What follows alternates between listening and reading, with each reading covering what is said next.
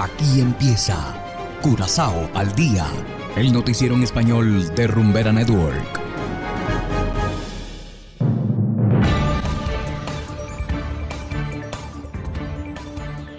Una feliz tarde a todos los oyentes de Curazao al día. Hoy es martes 15 de febrero de 2022 y estos son los titulares. Niños entre 5 y 11 años de edad podrán ser vacunados contra el COVID-19. Curazao sin opciones para deportar venezolanos indocumentados.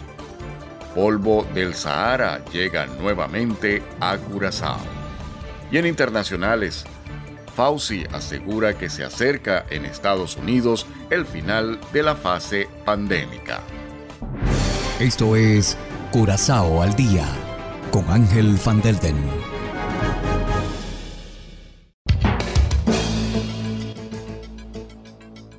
Empezamos con las noticias de interés local.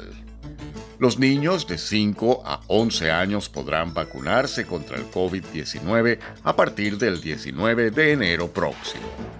La vacunación tendrá lugar los días 19 y 26 de febrero y el 12 de marzo en SDK en Briefehat. Los niños solo pueden recibir una inyección bajo la supervisión de sus padres o tutores. Se trata de una dosis infantil de la vacuna elaborada por Pfizer. Como siempre, la inyección es completamente voluntaria. La política del COVID no atribuye ninguna consecuencia al estado de vacunación de los niños.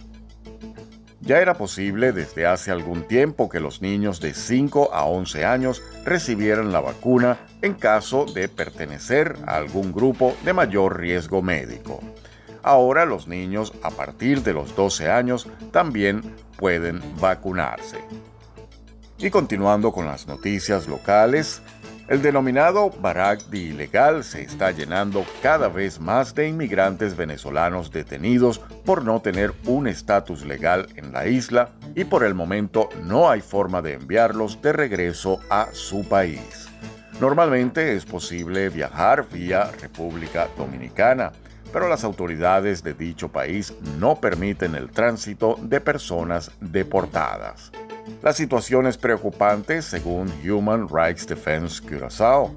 Las mujeres indocumentadas están siendo recluidas en el pabellón de mujeres de SDKK junto a delincuentes comunes, lo cual no está permitido según tratados internacionales.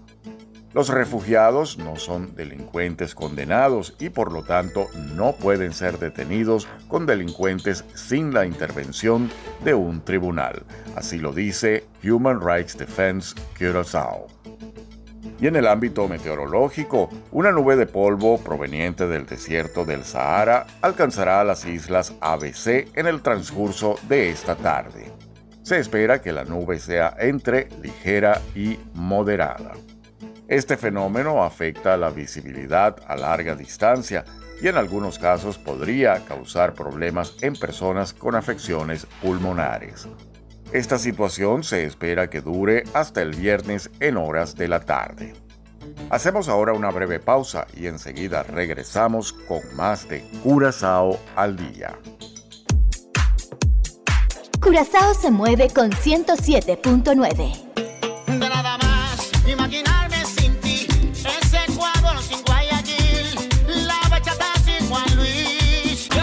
Rumbera Network. Llega a activar tu primer sentido. Cuando te mueves, te mueves, te mueves, te mueves, te mueves así. Sentido que te atrapa. El sentido de la rumba y el entretenimiento. Rumbera Network.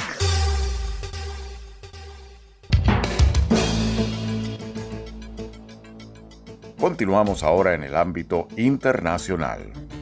El principal asesor de la Casa Blanca en la lucha contra el coronavirus, Anthony Fauci, dijo que Estados Unidos puede estar cerca de la salida total de la pandemia. Hacemos contacto con el corresponsal de La Voz de América en Miami, José Pernalete, quien además nos cuenta que a pesar del despeje de la protesta en la frontera con Canadá, hay movilizaciones similares tomando fuerza. Adelante. El camino de la salida a la pandemia en Estados Unidos podría estar cercano, de acuerdo con Anthony Fauci, principal asesor de la Casa Blanca en la guerra contra el SARS-CoV-2. El científico explicó que también las personas deberán tomar sus propias decisiones sobre cómo quieren lidiar con el virus, pues se acerca el momento en que las condiciones de mitigación dependerán de decisiones individuales. Entonces, para mí, lo endémico significa que muchas más personas se vacunan, muchas más personas se refuerzan, y aunque no la eliminas ni erradicas, la infección no domina tu vida.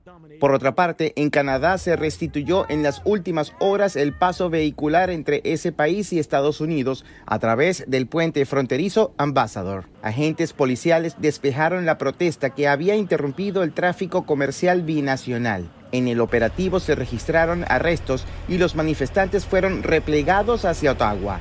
Residentes de esa ciudad reclaman el fin de la parálisis. Mi reacción es que la gente quiere que se escuchen sus voces. Los hemos escuchado. La forma en que lo están haciendo ahora es completamente inaceptable. Están ocupando nuestra ciudad. La gente tiene miedo de ir a trabajar tienen miedo de salir de sus casas. La manifestación autodenominada Caravana por la Libertad se ha replicado en Europa. El Departamento de Seguridad Nacional advierte que en Washington podría desarrollarse una manifestación similar el próximo mes de marzo, de acuerdo con informes de esta agencia.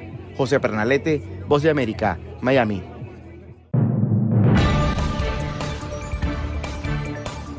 Bien, y de esta manera llegamos al final de esta emisión de Curazao al Día. No olviden que también pueden escucharnos a través del portal noticiascurazao.com. Igualmente los invitamos a descargar nuestra app Noticias Curazao disponible totalmente gratis desde Google Play Store.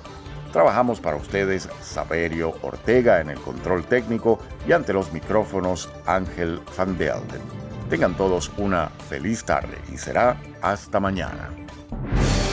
Aquí termina Corazao al Día, el noticiero en español de Rumbera Network, 107.9 FM.